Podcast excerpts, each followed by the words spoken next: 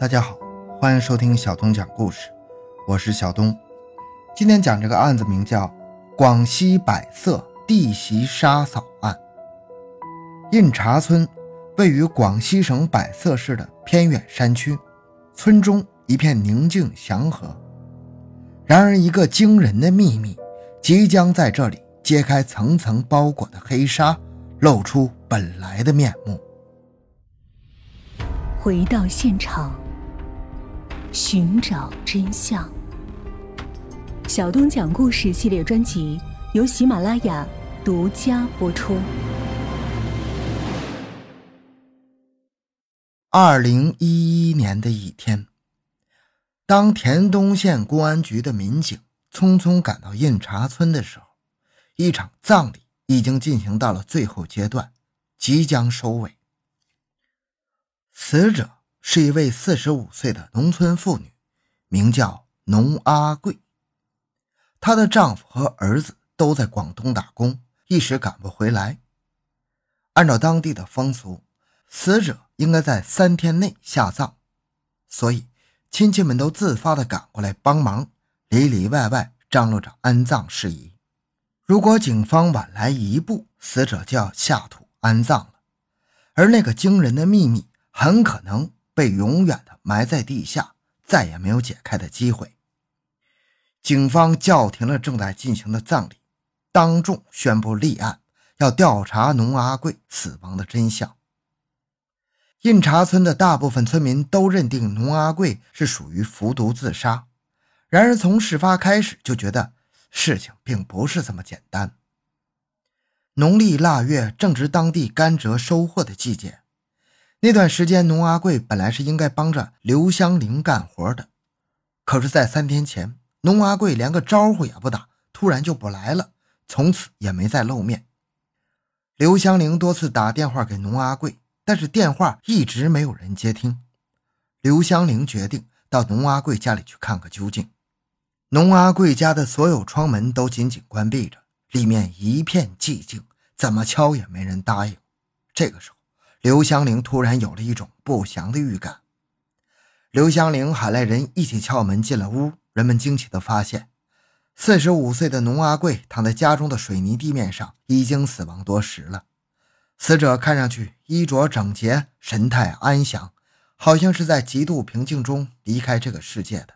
就在死者的身旁放着两个农药瓶，其中一瓶已经打开了，只剩下一半。农阿贵显然是服毒自杀呀！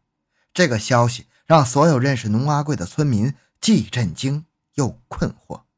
大家都知道，农阿贵一向性格开朗，好说好笑。这么一个女人，怎么会自寻短见呢？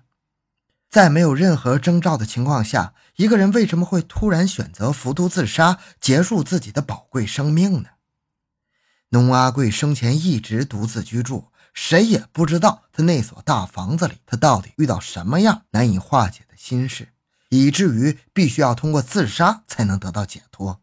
就在大家怀着疑问前来吊丧的时候，死者的弟弟注意到一个奇怪的现象，他发现农阿贵左眼角眉毛那个地方肿了。一个服毒自杀的人头上为什么会有伤口？死者的弟弟让儿子农粮团仔细观察现场，结果又发现了更多的可疑之处。地上有很多地方有血迹。农粮团越想越觉得姑姑死得十分诡异呀，他立即决定报案处理。法医赶到后尸检发现，死者死于机械性窒息，脖子上还留有掐痕。这次，警方确认。农阿贵的突然离世，并非是服毒自杀，而是由于机械性窒息导致的非正常死亡。这是一起典型的他杀案件。那么，到底是什么人杀害了这名妇女？放在她身边的农药到底是怎么回事呢？最耐人寻味的是，操办丧事的这么多亲属，为什么没有人会注意到这极其明显的反常现象呢？到底是匆忙中忽略掉了？还是故意视而不见。按照最早发现农阿贵死亡的人描述，死者当时是躺在储粮房的地面上，头部一侧的地面上摆着两瓶农药，周围是一些称粮食的器具和农具。警方推断，如果死者是在这里受到袭击的，应该会有鲜血喷溅到四周，而被害人受伤倒地的时候，也会在撞到的地方留下一些血迹。但是警方勘查后发现，在尸体的四周并没有发现血迹。更令警方感到不可思议的是，当亲属们最初发现死者的时候，他的衣服干净整洁，显然已经是更换过了，根本看不出任何血迹。很快，警方在案发现场的一个角落里找到了一个不起眼的蛇皮袋，里面塞满了死者的衣服，衣服上还沾有血迹。显然，凶手在案发后对死者的尸体和衣物进行了精心的处理。警方认定，储粮房并非是案发的第一现场，凶手应该是在别处杀害了死者，清洗了他身上的血污，换上干净的衣服，转移到储粮房放置的。并在死者身边摆上农药瓶，让一切看起来就像是死者自寻短见而服毒自杀的。在警方看来，凶手伪造自杀现场，隐瞒被害人死于他杀的事实，其实就是在隐瞒自己和死者之间非同寻常的关系。凶手在作案后为死者清洗了身体，又换上了干净的衣服，精心伪造了一个服毒自杀的假象。一切都做得很从容、很周密，由此警方推断，应该是熟人作案，而且凶手很可能就在操办丧事的亲属之中。当警方把目光投向了操办丧事的热心亲属之后，一位妇女的反常举动逐渐浮现出来。当时报案人发现电话机旁有几滴血迹，说：“这里怎么会有血？”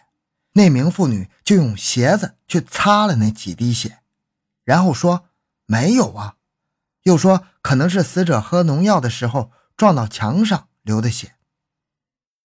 这个行为反常的妇女就是死者的妯娌刘芳和。更为可疑的是，每当有人对农阿贵自杀的动机感到不解的时候，刘芳和就会接过话头，讲起死者生前算命的事儿。他说：“死者去算过命了，说如果他不死，他家里就肯定会有人死。就是在刘芳和的极力主张之下，才在事发当天就举行了葬礼，甚至连死者的丈夫和儿子都顾不上通知。而按照当地的习俗，一旦死者入土为安，他生前使用过的衣物都要一同烧掉。刘芳和表现的积极主动。”独自处理了死者的衣物，把死者所有的衣物都放到编织袋里面去了，其中就包括几件沾有血迹的衣物，准备拿去烧了。透过刘芳和的种种反常举动，警方认定此人具有重大作案嫌疑。面对警方罗列出的种种疑点，刘芳和根本无法自圆其说，只好承认自己就是杀害农阿贵的元凶。制造这起离奇命案的凶手，竟然就是本村的村民刘芳和。这个消息让所有人都感到震惊和意外。在村民的眼中，刘芳和和农阿贵是一对亲妯娌，关系应该不错。刘芳和为什么要杀害自己的大嫂农阿贵呢？两妯娌之间到底发生了什么事儿，以至于要拼个你死我活呢？刘芳和交代，他和农阿贵之间的矛盾，最初就是由一句。闲话引发起来的。刘芳和问农阿贵：“大嫂，你回来做什么？”农阿贵反过来问：“我不回来，你跟我老公睡啊？”刘芳和听了之后很生气，就大声的质问农阿贵：“是谁说的？你给我说出来！你不说出来，我就不让你。”好说好闹的农阿贵大概没有想到。自己的这句闲话，居然埋下了难以割除的祸根。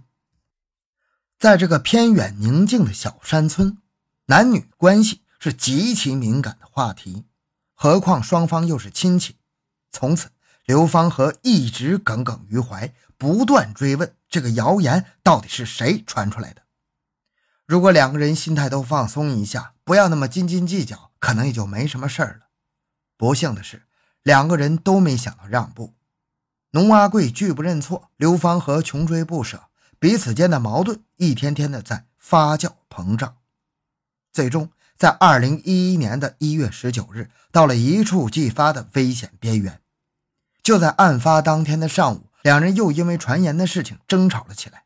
情急之下，农阿贵随口说了几句狠话，说让刘芳和等着，等自己老公和两个儿子从广东回来，就要跟他算账。农阿贵这句极具挑衅的话果然奏效了，一下子引爆了刘芳和心头积聚已久的怒火。也就是从那时候起，一个疯狂的念头彻底控制了刘芳和的大脑。在农阿贵的言语刺激下，刘芳和决定先发制人。案发当天吃晚饭的时候。刘芳和当着全家的面提出，要赶在农阿贵的丈夫和儿子回来前，悄悄地除掉他。令她感到不可思议的是，丈夫居然同意了妻子的疯狂计划。刘芳和一再向警方强调，丈夫只是被动参与，而整个杀人的计划是由她一手策划和实施的，她愿意承担主要责任。只是最放心不下的就是留在家里的两个未成年的孩子。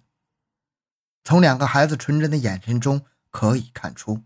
他们也许还不清楚到底发生了什么，更不知道未来等待他们的将是什么样的生活。从某种意义上来说，他们也是父母杀人犯罪的受害者。在侦查办案时，警方也尽量避免惊扰两个未成年的孩子。然而，随后的调查证实，孩子也并不全是无辜的。警方对嫌疑人的家进行搜查。发现其家中的一双鞋上带有血迹，警方把这双带血的鞋拿去做 DNA 鉴定，证实鞋上的血迹就是死者的血迹。警方注意到，血迹的位置都位于鞋面的上侧，应该是被害人受伤后滴血喷溅形成的。由此推断，当时穿这双鞋的人应该就是犯罪嫌疑人，而这双鞋自然成为本案的重要物证之一。嫌疑人的亲友证实，这双带有血迹的鞋属于刘芳和未成年的儿子孟少英的。孟少英是一名在校的初三学生，案发时年仅十七岁，身体很健壮。但警方并不认为他跟案件有关，因为也可能是孩子的父母那天穿的那双鞋去做的案。为了保证调查结果的有效准确，警方特意设计了指认方案。警方并没有告诉孟少英指认的目的是什么，只让他挑出案发当晚穿的哪双鞋。孟少英指认出带血的那双鞋正是案发当天他自己穿的。这个结果大大出乎警方的预料啊！一时间，谁也不愿意相信这个尖锐的事实！在案发当时。孟少英本人就在现场，而且距离受害人很近很近。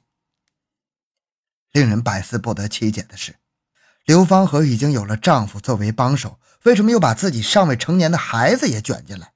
在这起扑朔迷离的命案中，孟少英到底扮演什么角色？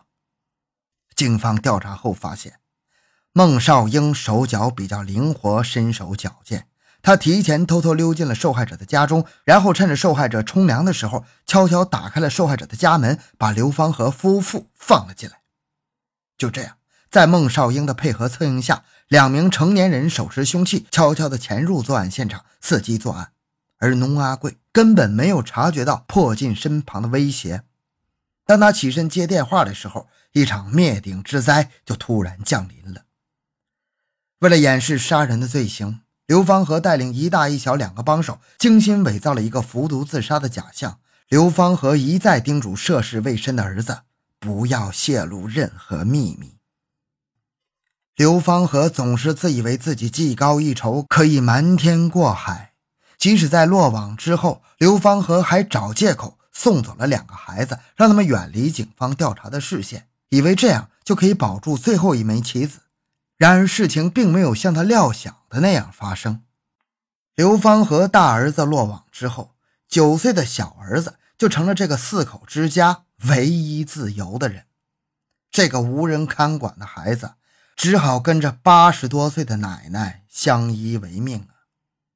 无论是已经失去生命的农阿贵，还是失去了自由的刘芳和，当初可能都没想到，有几句闲话引发的矛盾，最终却演变成了一场生死对决，把两个完整的家庭推向了毁灭的深渊。经历了一场惊心动魄的血腥事件之后，美丽的小乡村又恢复了往日的甜美与宁静。然而，那些血的教训，也许不应该像炊烟一样随风而去。当人们在村头闲谈的时候，也许应该多一份必要的禁忌，不去碰触他人的心灵底线；而当人们面临矛盾纠纷的时候，也应该多一份积极的化解的方式和姿态，给自己和对方留下回旋的余地。好了，这个案件讲完了。小东的个人微信号六五七六二六六，感谢您的收听，咱们下期再见。